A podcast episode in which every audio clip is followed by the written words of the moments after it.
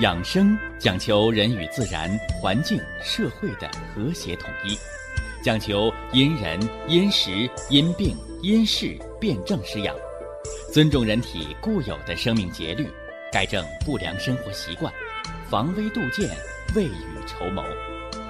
让我们一起学习、感受、实践养生的大智慧，用智慧去把握健康，用身体去感悟健康。用心灵去感受健康的幸福和快乐。欢迎收听《我和健康有个约会》。下面有请徐老师讲解博医文化的大智慧，让我们一同感受健康带给我们的快乐。好，下面有请徐老师。徐老师，您好。主持人好。听众朋友们。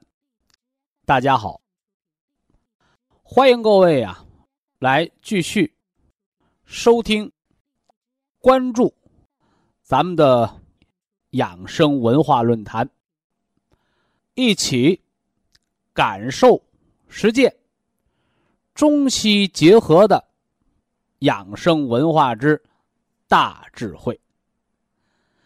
咱们今天呢，接着给大家说脾的。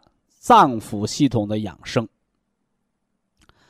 脾脏为人体后天之本，是吧？脾胃为人五谷之海、仓禀之官、气血生化的源泉。脾胃不但生化气血，哎，脾还要输布气血。什么叫输布气血呀？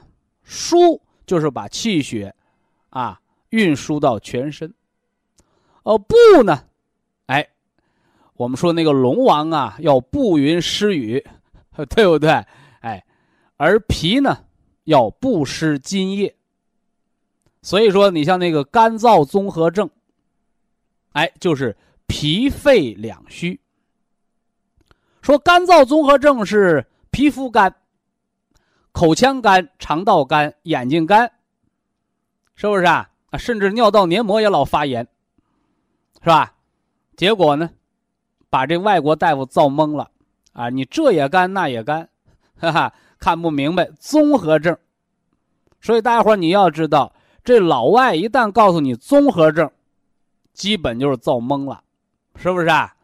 就不知道搁哪里下手了。回过头来呢，哎，您听养生文化论坛。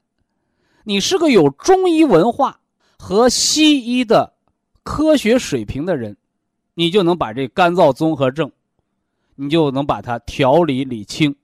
首先，肝在黏膜，肝在皮肤，那么叫肺主皮毛，啊，肺主皮毛。那么你干燥了，就是肺不主皮毛，怎么办？啊，我们补肺，是不是啊？肺主人一身之表啊，冬虫夏草、黄芪、菟丝子。那我们刚才讲了脾脏的气血的输布，输是运输，啊，那个布呢是布撒津液，哎，得把津液把它布撒过去。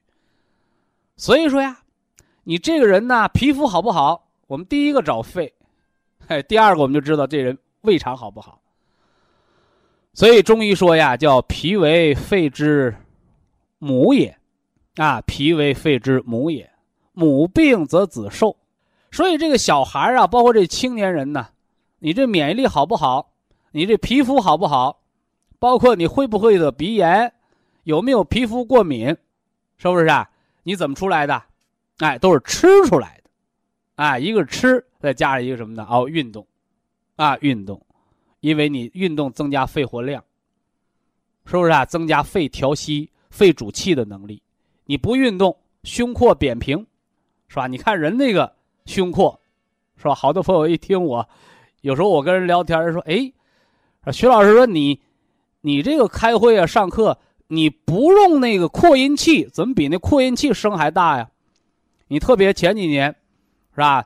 在那西安，在兰州啊，包括到北京，我们到那个广播电台，我们到那个录音棚，是吧？我刚把话筒拿过来，是吧？”都要先把那声调低半格，不然怎么着？你还是人家那播音员，原来那时候你一发声，好家伙，人那个主播马上把耳机子就就就薅下来了，你受不了。为什么？哎，一个是父母给的一副好音箱，是不是啊？你那个肺啊，胸扩大，音箱它就好。而二一个呢，就是小时候吃过苦，不挑食，是吧？爱运动，哎，所以先天之本、后天之本，这是相辅相成的。先天之本是爹妈给的，那后天之本呢？哎，脾胃吃的，加上人呢要运动啊，要增加这肺活量，肺之魄力，不能睡懒觉。你爹妈给你的肺气再足，你养成懒惰的习惯，天天睡懒觉，天天熬夜，得慢慢便秘了，皮肤糙了，鼻炎了，气管炎了，你那肺胸廓就萎缩了。所以大家一定要知道这先天和后天之间的关联，啊。这是讲了脾的气血的输布啊，输布。呃，第三条呢叫脾主湿啊，啊，人体内一切水湿肿满皆与脾虚有关，哎，所以呢水湿啊、囊肿啊，哎，你别忘了要健脾啊。有的人又问了，说那不同部位的囊肿是不是调治的方法不一样啊？没错，啊，没错。你像刚才咱们讲了，干燥综合症，一则养肺，二则健脾呀，哎，健脾养肺，吃这金色健脾的和那白色补肺的，哎，用中医的话叫培土生金之法，所以调心脾叫承上，调脾肺那叫培土生金，叫承下，是吧？所以叫承上启下，哎，一定要有连接。啊，人怎么才能健康啊？是吧？你看，一年四季，春夏秋冬，对于天地来讲，叫四季分明得健康，是不是啊？哎，回过你人呢？你说天是四季分明，我冬天冻得直哆嗦，夏天热得直出汗，到秋天就跑肚拉稀，到春天就胳膊腿抽筋儿。好家伙，你这身体如果也四季分明了，那麻烦了，是吧？那你那身体就是洪水加地震。那就不安宁了，哎，所以呀，人的身体是什么？我们的养生、健康、长寿是什么？哎，不是去改变世界哈，不是去改造地球啊，就是去适应自然界的变化。哎，所以人是不知春夏秋冬，冬天不怕冷，一身正气阳气在内；夏天不怕热，肾阴充足，一摸身上拔凉的。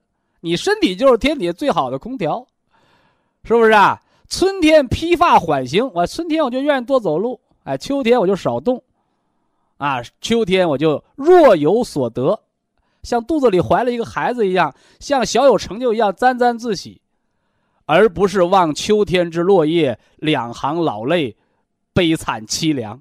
那是你内脏出了毛病，啊，所以呀，多愁善感的是文人。同样，人过于多愁善感就是病人。大家伙你注意啊，哎，他往往啊见到人他就哭。你包括脑萎缩、老年痴呆也是这样的，是不是啊？所以人到了七八十岁，你不是十几二十岁的小姑娘，你情感丰富。说人到老了，情感过于脆弱、过于丰丰富，必定是内脏出了大问题，所以才感天动地，是吧？天地要四季分明。哎对人是有好处的，而人对四季要模糊，哎，你人就是健康的。反之，天气一旦有个风吹草动，你这人体内就出现重大的波动变化，那叫墙头草随风倒，是元气大亏之征兆，啊。那么今天要给大家带来的脾化湿，在这儿给大家推荐一个这个，啊，调脾、健脾，哎。推荐一个饮酒的食疗方，啊，饮酒的食疗方，啊，其实我们好多那低血压的、贫血的、失眠的、冒虚汗的，有好多人都在用了啊，都在用，只不过是啊，应了这个时节，我再给大家强调强调。呃，我说的这个酒啊，不是白酒，也不是啤酒，是吧？是什么酒啊？叫。米酒，啊，叫米酒，也就是老百姓说的黄酒，啊，中国传统方式炮制的黄酒，啊，喝黄酒大补气血，是吧？你那个黄酒啊，要热了喝啊，要热了喝。喝那雪莲的时候，喝那骨碎补的时候，你用黄酒，那是引子，啊，引子。以下是广告时间。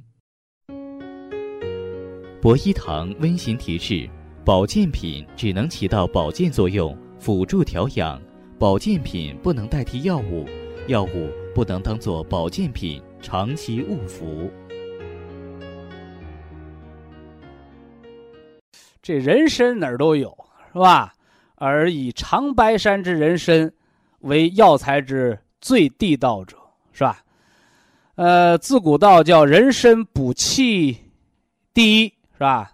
三七补血第一，啊，这个第一，在很多呀没有中医文化、没有这个中医文化素养的人看来，那第一就是劲儿最大，是吧？就跟那大力士似的，是吧？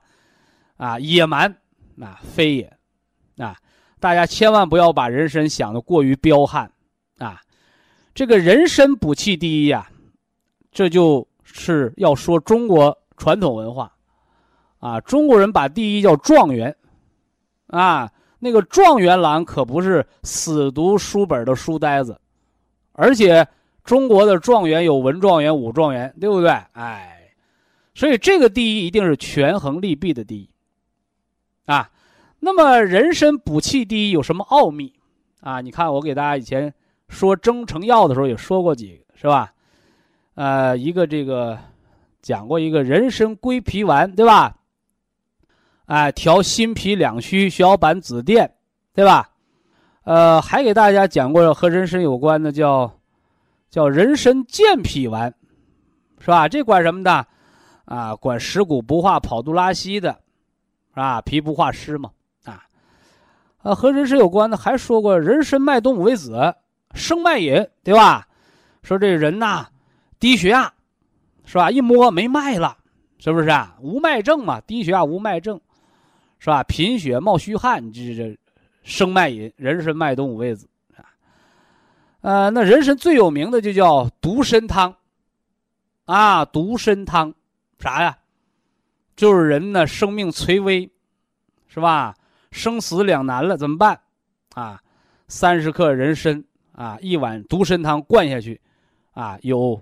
起死回生、回阳救逆之功啊，这了不得。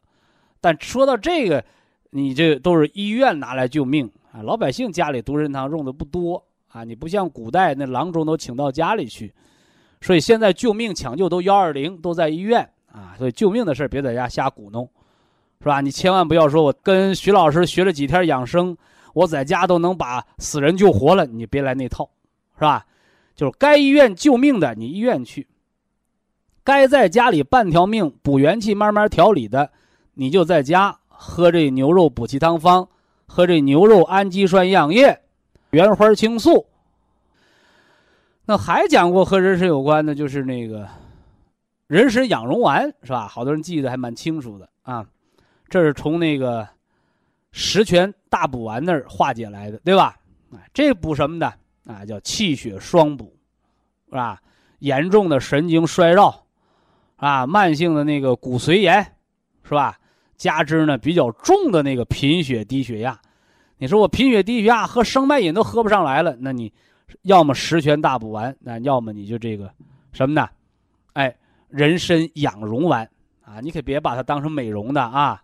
的确，你吃完了气血足了，人的容颜脸色好看，啊，脸色好看。但是这个好看不是化妆，啊，不是化妆品往脸上。抹胭脂啊，你这是什么呢？气血足、容光焕发、自然的一个体现。这是人参呢，在中医中药当中的应用，是吧？那么今天呢，我们就站在一个叫什么呢？叫功利的角度啊！你甭王婆卖瓜，是吧？这人参，这天底下多的是啊！咱们就说说人参的利弊、人参的好处啊，避免大家在使用当中啊出现一些什么不必要的误区啊。呃，人参呐。我们给它概括功功用啊，概括成十六个字啊，叫人参味甘。这真吃人参，你看感觉苦。我说你吃苦的不是人参，苦中带甜的才是人参，对不对？啊，叫人参味甘，大补元气，止渴生津，调营养胃。哎，这是中医中药对人参的十六字的概括啊，了不得。呃，人参呢，它这味儿啊是甘甜的啊，那甘味的东西自然而然就健脾呀。哎，所以甘味儿的东西就来补益，补什么呢？补心脾。啊，补心和脾，是不是？心脏和脾脏得到补充，哎，自然而然呢，也就什么呢？补益了人的元气。一说到元气这儿，我还得多啰嗦两句。零八年我们开播是吧？那么我们就是归根结底就给文化归到这元气这儿。那么人的本源之气，它源于人的肾经。啊，我讲过五脏皆兄弟，是吧？你别看这个心主神明，心是君主之官，但心脏不是老大。那谁是长兄啊？这肾。所以元气藏在肾经，是吧？那么我们元气先天之元气受之于父母，所以父母精血足不足是决定你元气足不足的，是吧？那么人后天之元气呢，得益于什么呢？脾胃。还是吃饭、睡觉、走道人才有元气，对吧？但是人的元气还是要把它存到那个肾脏的银行里，所以就相当于爹妈在大儿子那儿养老啊。那么元气啊，常源于肾经。元气有什么作用啊？化生、周流全身的元阳和元阴之气，它的作用是推动脏腑功能，推动人的气血运行。推动人的营血和胃气的全身的动力，这了不得，啊，这了不得。所以我给大家讲了元气，什么叫元气？说人活一口气，有元气你活着，没元气活不成。人无元气，五脏六腑失养，百药不灵。人家吃药好使，你吃不好使，为啥？你没元气，没了元气，五脏六腑就饿死了。说这大家一定要明白啊！先天之元气禀受于父母，后天之元气禀受于脾胃，但是藏哪儿了？藏肾经。因为你还得代代相传，你还要有儿女，所以你藏在肾经的元气又传给了你的子嗣，是这么个过程。那么人参补元气，你不要认为人参吃到肚子里它就变成元气了，那是不对的啊！你包括现在好多人吃什么药补什么，这都是很谬误的。你给死人也吃上药，你看它有作用没有？所以药在活人身上起作用，不是药的作用，是药作用于人的五脏，活的五脏接受药物才能起作用。所以没有了元气的五脏，你药物到那儿也调不来气血，所以百药不灵，不是药不灵了，是没了元气，五脏气血大亏的人，你药起不了作用。所以我给大家讲，人的养生的这个主旨是先活命后治病。你饭都吃不了了，你还吃药不作死吗？所以要先从补元气开始，有了元气，五脏才有生机。所以补元气、调五脏，两手都要抓，两手都要硬，这要齐头并进的。那换过头来说，我只补元气，你五脏不用补。只要元气补足了，五脏自然而然也是协调全自动。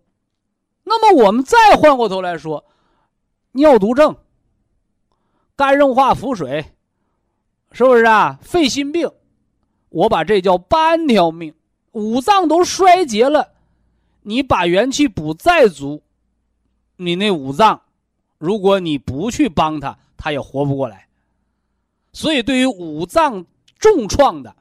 半条命的人，你单补元气就只能维系生命。你想好病，就还得加一把劲儿，把五脏的平衡给它调过来，去救一救那衰竭的五脏。这个大家要是把它搞清楚啊，搞清楚。那咱今天要重点要说这个人参啊，人参补元气呀，叫峻补，啊，力道是非常大的，啊。那么人参补元气，益气固脱。低血糖、低血压，人参的健脾养心神的作用是非常重要的，是不是啊？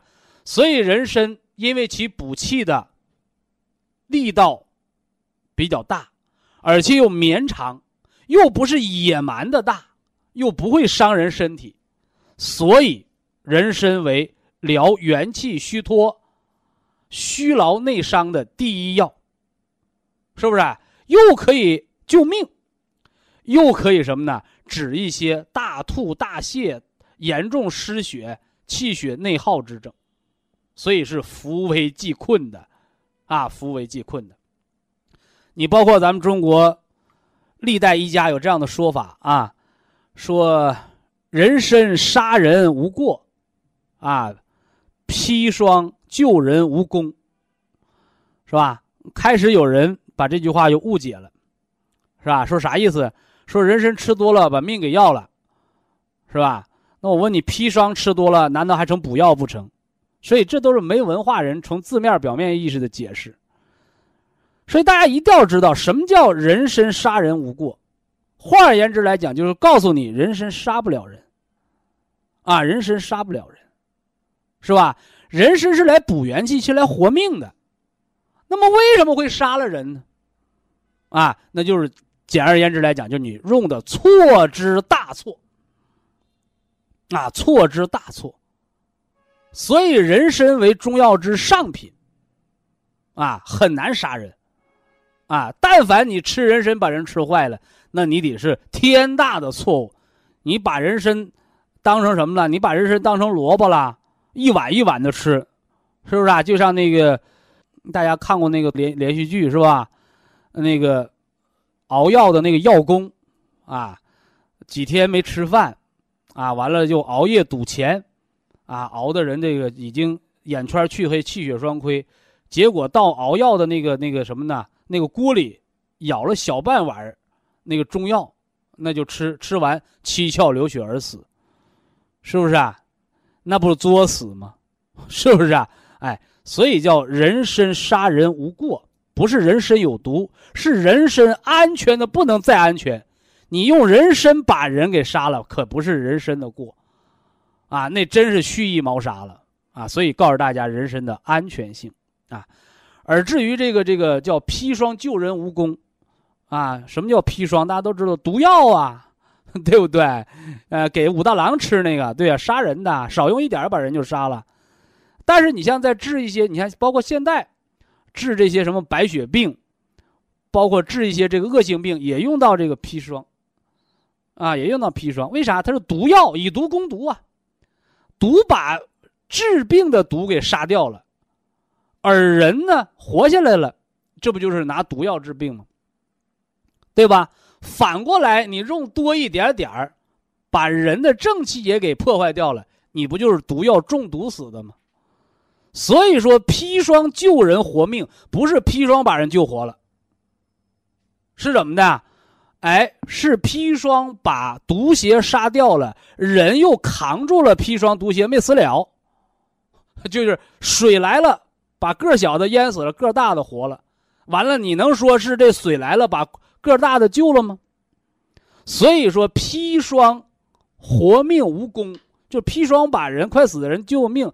为什么砒霜无功？因为用多一点人就死了。是砒霜，他不管你好人坏人，他都杀你，最后坏人杀死了，就差那么一点儿，活人没杀死，活人活下来了。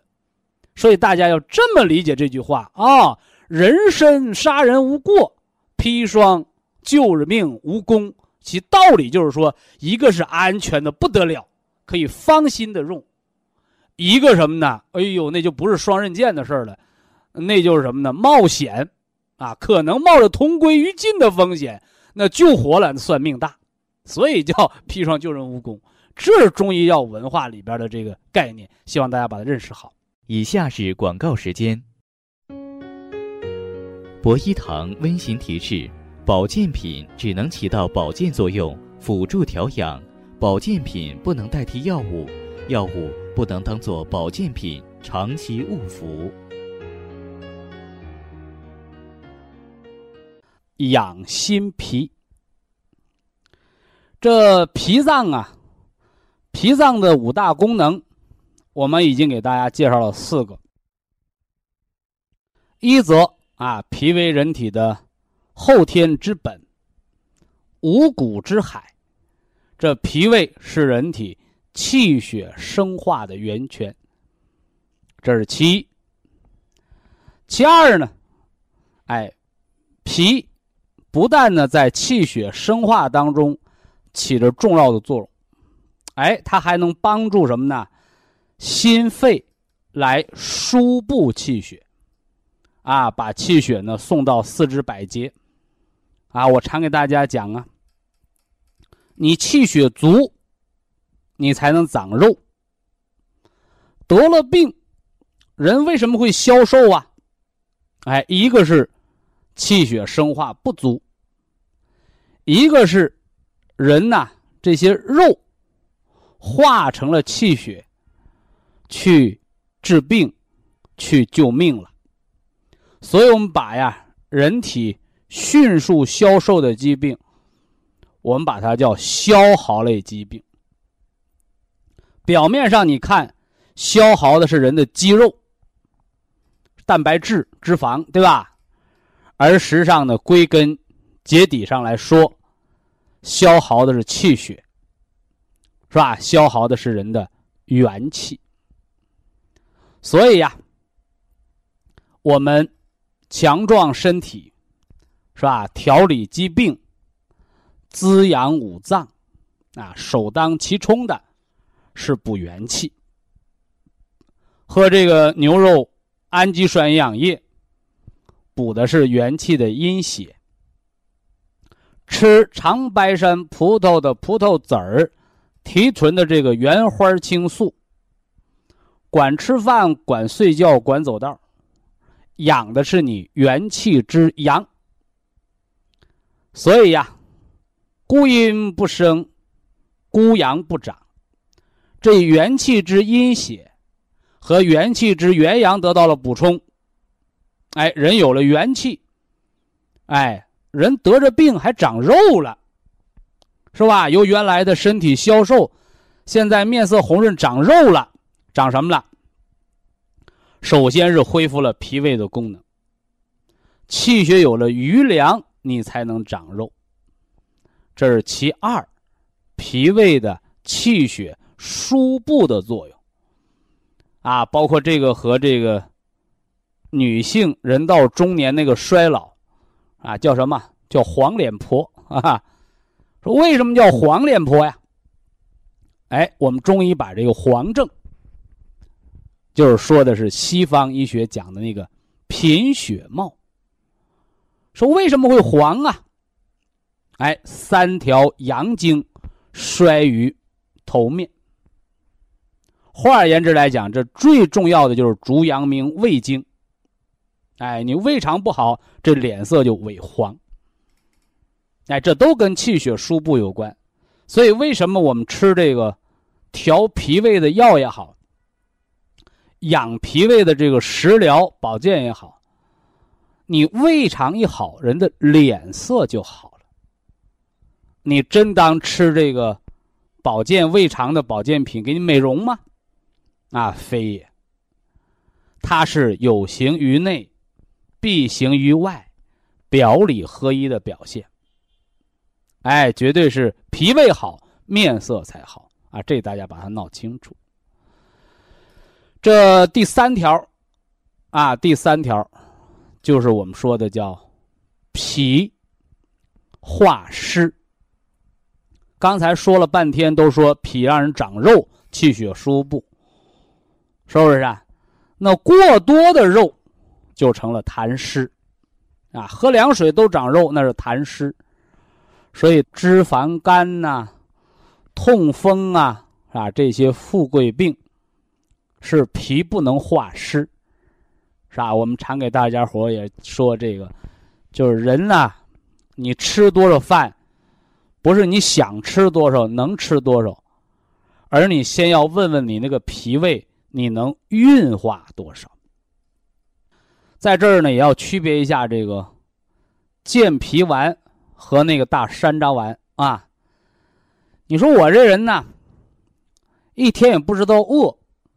是吧？不吃饭不知道饿，这样的人叫不思饮食，纳呆，对吧？哎，你要吃健脾丸，叫健脾开胃，包括我们喝点开胃汤啊，你就知道饿了，这叫健脾，是不是？呃，反过来呢，你说我这人呢是吃太多了，吃出的脂肪肝，甚至喝凉水都长肉、长肥肉，你这个不是纳呆，你这是痰湿厚重。所以你吃那个山楂丸是来化掉体内多余的痰湿，叫化脾湿。包括我们给那脂肪肝、高脂血症的人也在吃山楂丸。好多人就问我了，说徐老师，我吃完山楂丸，我特别饿，我饿了，我还要不要再吃饭？我说刚把痰湿化完，恢复了胃气，你再吃饭，吃到不饿了。你是不是又产生了过多的痰湿？包括我们夏季三伏天做庚金救肺之法，也叫辟谷，也叫半饥饿疗法，干什么呢？就让人维持有这种饿的状态。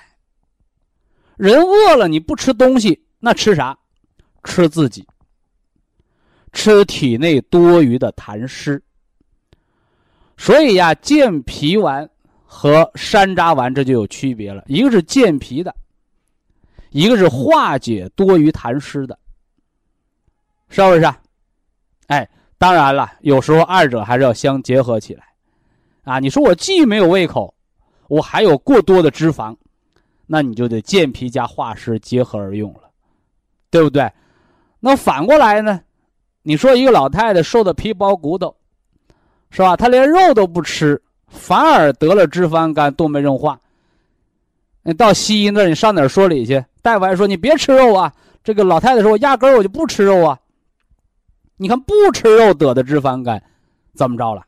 叫营养不良型的脂肪肝，是吧？营养不良型的脂肪肝，所以要健脾，啊，要健脾，适当的还应该吃点肉，正所谓用进废退。啊，这讲的是脾化湿啊，脾化湿。呃，第四条，脾脏的第四大功能叫脾统摄气血，啊，防止血行经络之外。呃，常见的病症就是那个血小板减少性的紫癜，是吧？缺铁性的贫血，是吧？那严重点呢？啊，严重点女性的崩漏。是吧？包括一些血液科的疾病，啊，什么再生障碍性贫血，是不是啊？白血病，啊，说白了都为脾不统血，血行经络之外，离经之血为死血。而这时候呢，可就不单是脾的病了，啊，是心脏和脾脏都出了问题。哎，所以要调心脾，啊，一则铁皮石斛养心啊。二则呢，我们吃金色健脾，冬虫夏草加人参加葛根，是不是啊？加山楂加茯苓，啊，这叫红加金，啊，调心脾啊，调心脾。那今儿呢，我们要说这最后一条，啊，也是第五条，脾主思，啊，脾主思。大家伙你注意啊！脾脏啊有这么多功能，脾的脏腑功能破坏了，会得那么多疾病。而生活当中，大家你看，但凡呢脾脏受损得病的人，都是所谓的聪明人。你看那没心没肺的人不得抑郁症，哎，但凡得这些病的人，都是那些鬼精鬼灵的。啊，所谓的有思想、有文化、有头脑、有意识的人，哎，结果，得了白血病了，是吧？有压力，得了血小板减少性紫癜了，这是为什么呢？哎，这我们就不得不说说中医对五脏更深层面的认识，是吧？西医治病，把人当修汽车，哪个零件坏了修哪个零件。实在不行，把这零件给你摘掉，是吧？给你换个人工的，是吧？他从来不问你怎么得的病。哎，这就是我们养生文化论坛，哎，我们独树一帜的地方，是吧？你在别的地儿，你可以稀里糊涂得病，迷迷糊糊的吃药吃保健品。您在我养生论坛这儿，咱们大家伙就一定要明明白白的养生保健，明明白白的防病得健康啊！所以我常问你怎么得的病啊？哎，好多病人他会自我检讨。啊，我是累的哦，累的，能改吧？能改，好，能改，我给你调，啊，吃点骨髓补，强筋壮骨。累的，伤了肝血了，补出肝肾，绿加黑，调三个月，调半年，健康如初。也有那个人打电话，咋得的病不知道啊？不知道，到医院看病没看了，啊，大夫说我什么什么什么病。大夫告没告诉你为什么会得这病？不知道。你，我说你不知道，回家接着听广播，啊，接着听我节目。你什么时候知道了？什么时候吃保健品？什么时候调养？什么时候才能好？正所谓知错能改，善莫大焉，是吧？天底下人，我说的是任何人。他都不会无缘无故的得病。但凡你得了病，哎，你就破坏了身体的阴阳，你就破坏了五脏的五行的平衡。这个平衡被打坏了、打破了，人就要得病。那么你犯的错你不知道，你就还会将错就错的犯，那病就还会将错就错的加重，甚至由一个病变两个病。而你还在那儿稀里糊涂的吃药，所以呀，人只知道吃药治病，不知道行为意识改错，那这样的治病，毕竟是竹篮打水一场空。哪怕你碰到再高明的大夫，他不能替你得病，他也不能替你改错。所以养生防病，文化先行。所以，对疾病的正确的认知，知错能改，才是咱们养生防病治病的关键之所在。那么，中医啊，把人体五脏的研究上升到了一个更高的层面，叫形、气、神，是吧？新老听众朋友，你想健康一辈子的，人家想一辈子少得病不得病。得了病想好病好了不犯，你把这三个字写本上。形、气、神。所谓形，就是你身体的零件是不是啊？它的物质形态。所谓气，就是你的什么呢？叫使用说明书，是吧？运转的功能，是吧？劳累过度叫劳损，劳损了，你闲着老不用，它叫退行性改变退化，对吧？而神的层面呢，是吧？五脏皆有神，那这神的层面，脾神在于思，肝神在于怒，心神在于喜，肺神呢在于忧，而肾脏之神在于恐。那么这个七情五脏之神，又是怎样受损？我们又应该如何的养人的形气神的全面健康呢？哎，这就需要生活当中的调养。以下是广告时间。博一堂温馨提示：保健品只能起到保健作用，辅助调养；保健品不能代替药物，药物。不能当做保健品长期误服。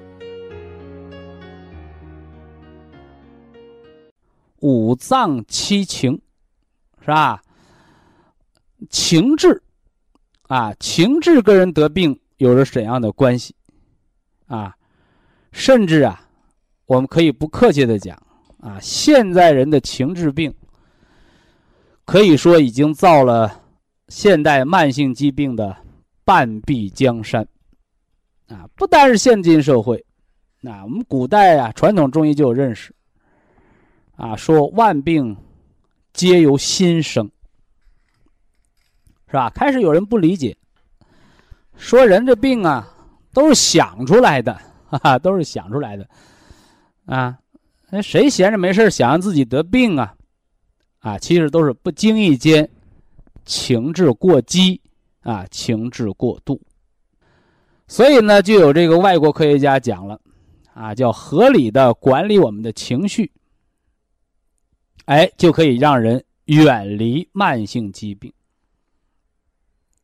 所以呀，国外的医生认为这是情绪，啊，是人的道德修养啊，心理素质，你能不能控制情绪的问题，呃，这个呢就成了无根之水，是吧？啊，为什么呢？那情绪哪来的呀？是不是啊？情绪哪来的呀？情绪的物质基础是什么呢？哎，这个是现代医学的短板。反过来呢，哎，我们求教于中医，是吧？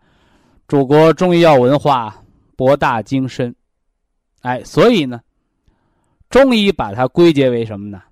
形、气、神。这三个层面，是吧？当然了，虽然呢，这里边博大精深，理论基础、实践基础都有，哎，但是普通人，是吧？你真正的理解运用，还是很难的。所以怎么办？说难了，咱们避重就轻嘛，这块太难，咱不学得了呗？那不行。啊，你这儿不学就丢掉了一大半甚至好多被现代医学称之为医学难题的问题，只要你把这儿搞懂了，哎，就势如破竹，易如反掌，那就很容易解决了，是吧？举个例子啊，就拿脾吧，拿脾来举例子，脾主思，是吧？什么样的人思虑过度？聪明人呢？是不是傻子？天黑了就困了，天亮就醒了，吃饱了就干活，累了回家就吃饭。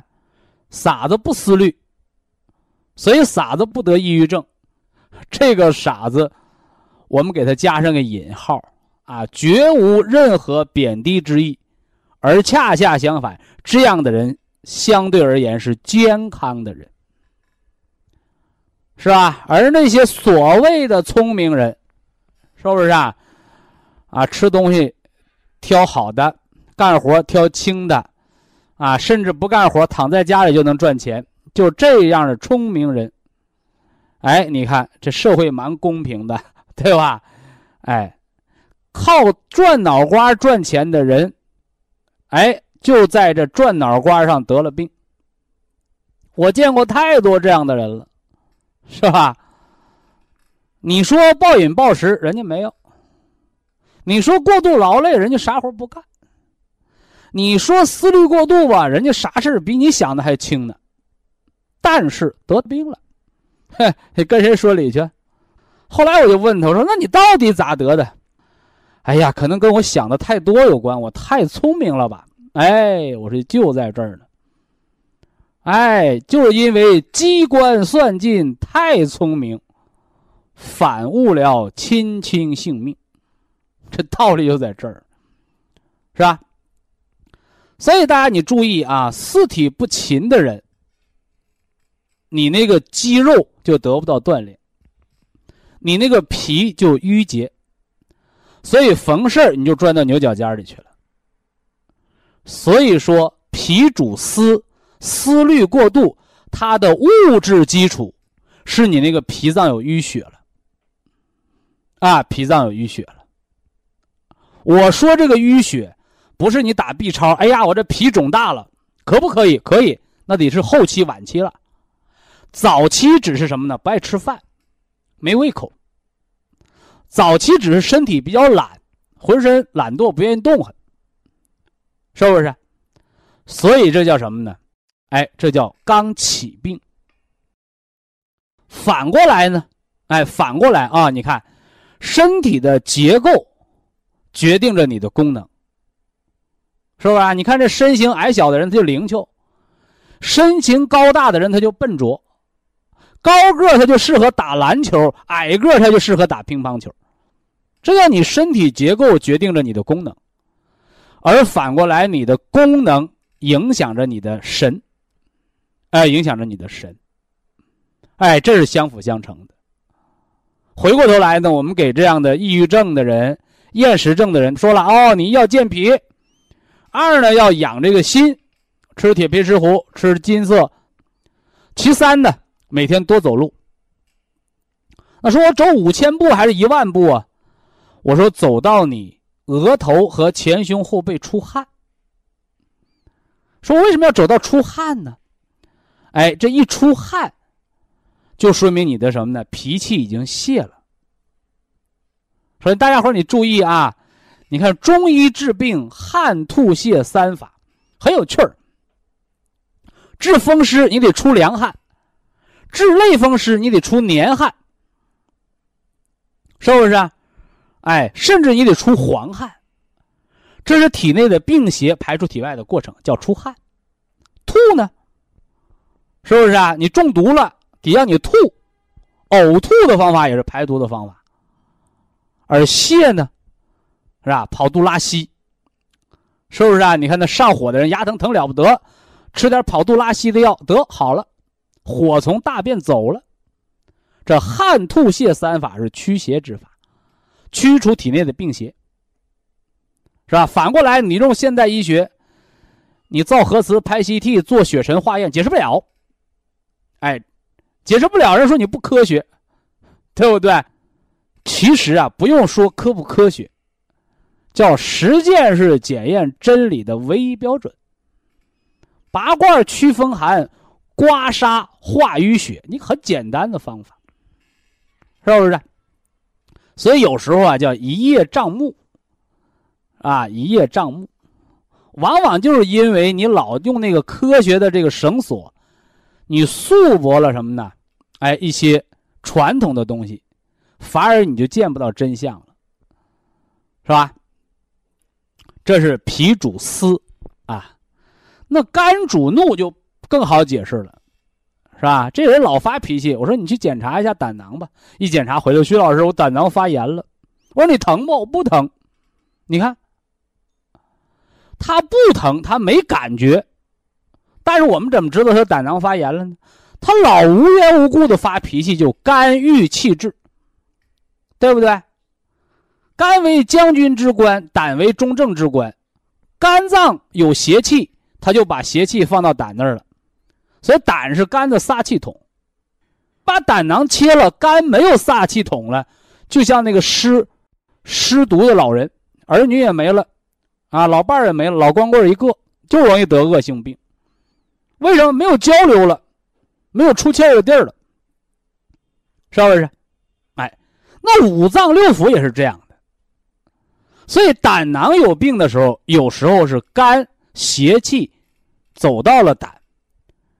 这是疾病一个由里及表的过程，是吧？所以不要动不动就把五脏六腑把哪个宰了，那不行。你宰了就破坏平衡了，结果没了胆囊，肝内胆管长结石，啊，结果没了胆囊，肝内生了囊肿，肝内生了硬化纤维化。所以肝主怒，你老爱发脾气，肝有郁。反过来呢，你是因为有肝郁，所以说你老爱发脾气。所以大家注意这儿啊，叫你的结构影响你的功能。结构有病了，功能有变。反过来，功能影响结构。你老是用错误的使用方法，那肝儿啊就应该晚上睡觉，白天工作。你偏让他值夜班，完了白天睡大觉，得肝长脂肪肝了，因为你。违背了阴阳的道理，违背了使用的原则。所以呀，哎，在慢性疾病的调养的过程当中，中医就略胜一筹，能够中医叫上医治未病，啥意思？不是说高明的医生给没病的人治病，是指高明的医生能够先人一步，早知道你要得什么病，是不是啊？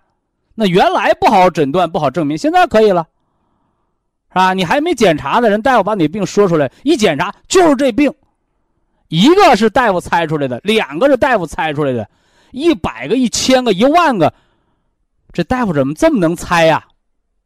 我告诉你，中医大夫不叫猜，叫科学推理。所以中医的往往的好多疾病的早知道，就是通过其功能判断它。结构的损害，是吧？而往往到器质性疾病的时候，西医的机器才能查出来。往往那个时候呢，疾病已经做成了。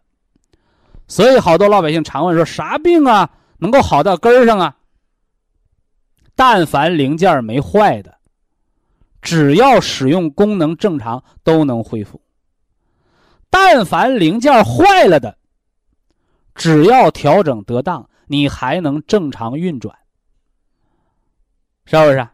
哎，就像人老了，过了六十岁都有动脉硬化，是不是啊？都有点心脏和脑血管的问题。只要你合理保健、调养得当，你可以到老了一辈子不得心梗，不得脑梗，不得脑中风，对吧？这就是预防的力量。所以，预防的力量。不是把六十岁的人变成三十岁，是把六十岁的人恢复到六十岁，绝对不让六十岁的人提前衰老到八十岁。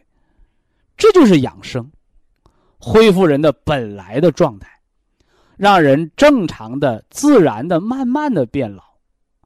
先老胳膊腿儿，后老内脏，最后老我们的脑髓。所以健康人再老，他也不糊涂。这是中医养生的关键。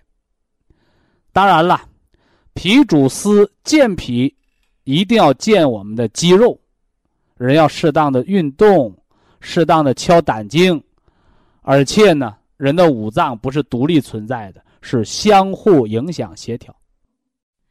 非常感谢徐正邦老师的精彩讲解，听众朋友们。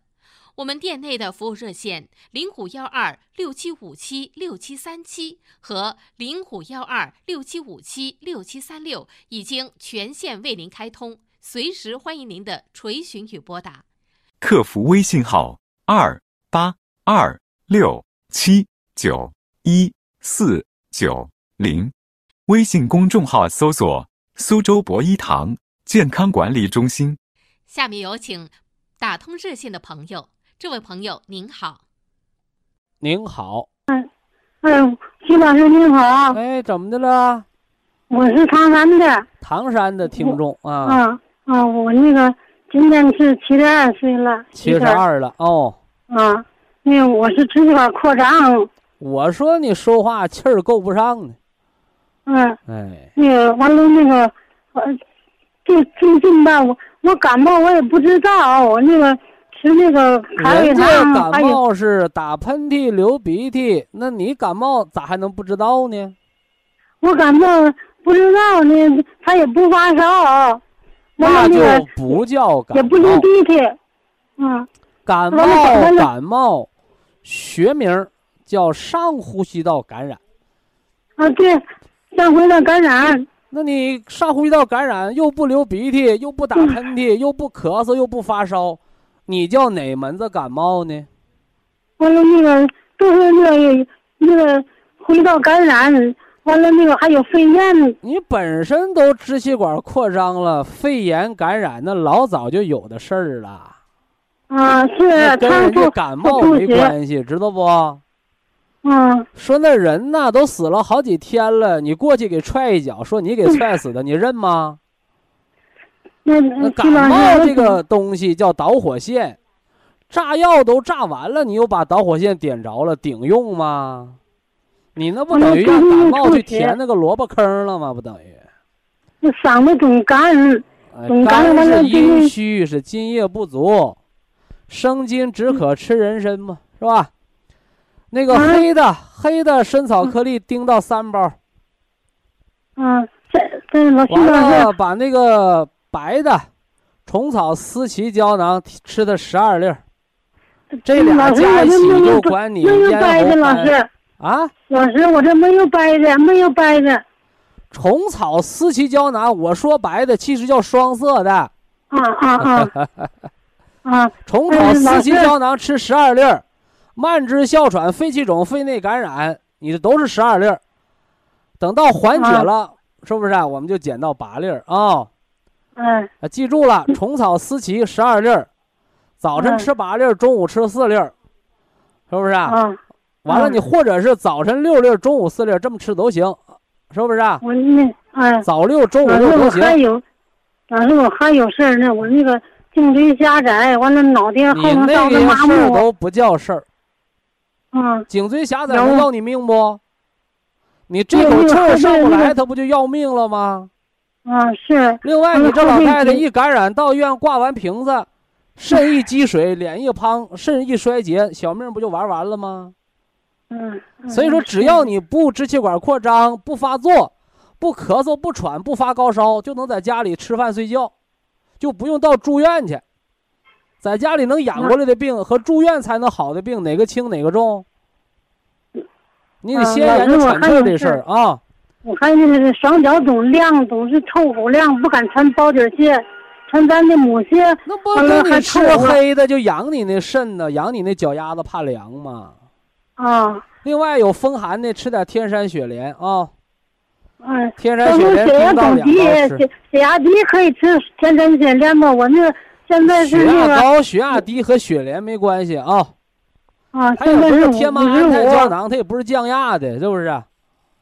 五十五一百。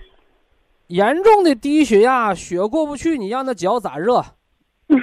你家不烧火，你让那饭咋熟？嗯 黑的三包，雪莲两包，完了那个思琪十二粒儿啊！嗯，还睡不着觉。哎，那都别研究了，睡不着觉有那个人参五味子酒，那是管睡觉的啊。嗯你睡不着觉，你也别吃天麻安泰啊，因为你是严重低血压。虽然那个不能降低，但是它也不能升，它也不能升太高了，对不对？嗯，我我吃哪个我忘了，老师告诉告诉我。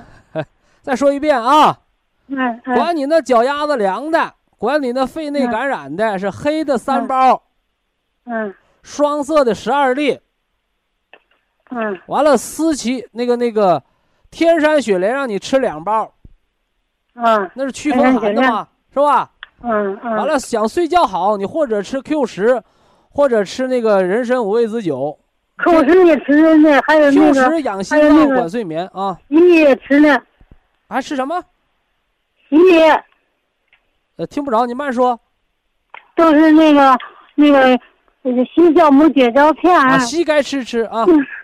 嗯，哎，你这免一免疫力一差的吃那个硒酵母补蛋白，那啊个靠湿吃四粒儿，啊心衰的四还粒儿行有那个五子粉。行，按这吃成。关键是啊先解决喘气儿的事儿，什么没这个重要，知道吧？嗯天山雪莲是几粒儿？两包，啊两包，怕冷就吃这个，这管怕冷的啊。那我我那啥时候吃啊？老师。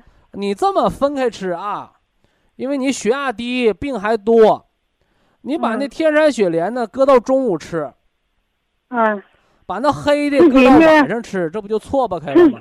吃几粒？老师前天山雪莲。那是两小包，它不是成袋的吗？啊啊啊！哎，两小包啊。嗯嗯嗯，好了，哎哎哎，老太太一定要知道啊，冬病夏治啥意思？就是冬天加重的病，夏天见轻了，咱们加劲把它调好。特别是低血压，怕天热啊，少活动，多饮热水，别喝凉水啊，喝点菜汤啥的啊。好，非常感谢徐正邦老师，我们明天同一时间再会。听众朋友们，下面请您记好，苏州博一堂的地址是在人民路一千七百二十六号，服务热线零五幺二六七五七六七三六六七五七六七三七。客服微信号：二八二六七九一四九零。微信公众号搜索“苏州博一堂健康管理中心”。